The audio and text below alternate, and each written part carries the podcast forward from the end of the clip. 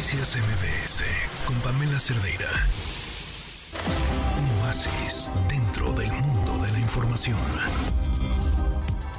Hoy, y además, vaya que oasis, porque mezcla dos cosas importantes. Una, el deporte eh, y la oportunidad de ayudar a quien más lo necesita, en este caso a niños con cáncer que necesitan sus tratamientos. Nos acompaña Diego Parada, director de Fundación Vuela.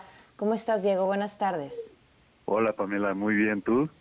Bien, gracias. Hoy tienen una carrera el día de mañana en el bosque de Chapultepec. Cinco y, hijo, es rudo el bosque para correr, ¿eh? Cinco y diez kilómetros. Cinco y diez kilómetros. ¿Todavía está a tiempo la gente de lanzarse para poder participar? Ya tenemos cerradas las inscripciones, caray, pero bueno. No me digas, ¿cuánta gente va a correr? Tenemos 800 corredores que van mañana. Oye, muy bien, excelente noticia. Eh, pues ya aprovechando que te tengo aquí, Diego, cuéntame, eh, ¿qué es lo que hace y cómo trabaja Fundación Bola?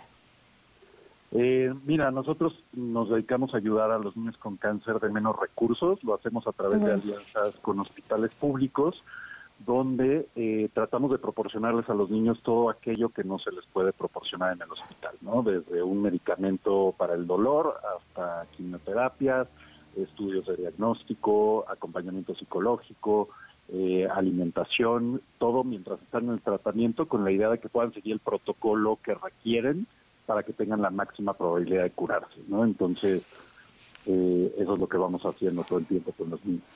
¿Y qué es lo que ven que más les está haciendo falta? Mira, actualmente depende mucho de los lugares, depende mucho de la situación de cada estado. Eh, hay algunos lugares donde los estudios de diagnóstico son lo que más puede costarle a las familias porque no están disponibles en todos los hospitales. Entonces mandan a las familias a que lo consigan pues donde puedan, ¿no? Y a veces pues son estudios carísimos como te imaginarás. Este, y eso pues de eso depende el que se pueda empezar a tratar rápidamente y que tenga el niño más probabilidad de curarse. Esa es una parte muy importante y otra es cuando los niños necesitan algún tipo de quimioterapia que no es la más común y que normalmente no está incluida en las eh, eh, pues en, los insumos que en los servicios de salud Exacto. Oye, cuéntame, ¿en, qué entidad están más necesitados y cuáles están en mejores condiciones?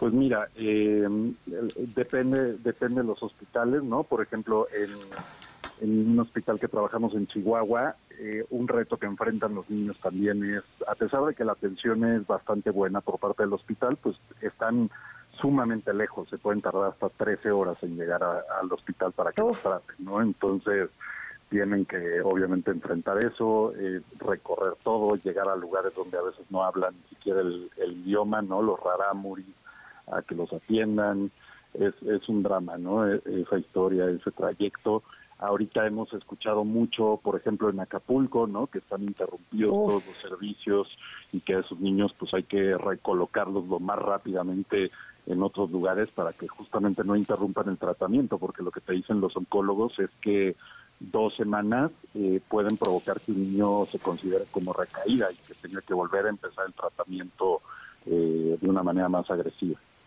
Hijo, lo que significa eso, uno, lo más importante para su cuerpo, pero incluso para el mismo sistema de salud. Sí, claro. Oye, pues mucho éxito mañana entonces en la carrera y dónde pueden seguir el trabajo de Fundación Vuela. Muchísimas gracias por, por todo y por este espacio y los invitamos a conocer más en www.vuela.org y en redes sociales arroba Vuela Fundación. Muy bien, muchísimas gracias Diego, que estés muy bien. Muchas gracias Pamela. Noticias MBS con Pamela Cerdeira.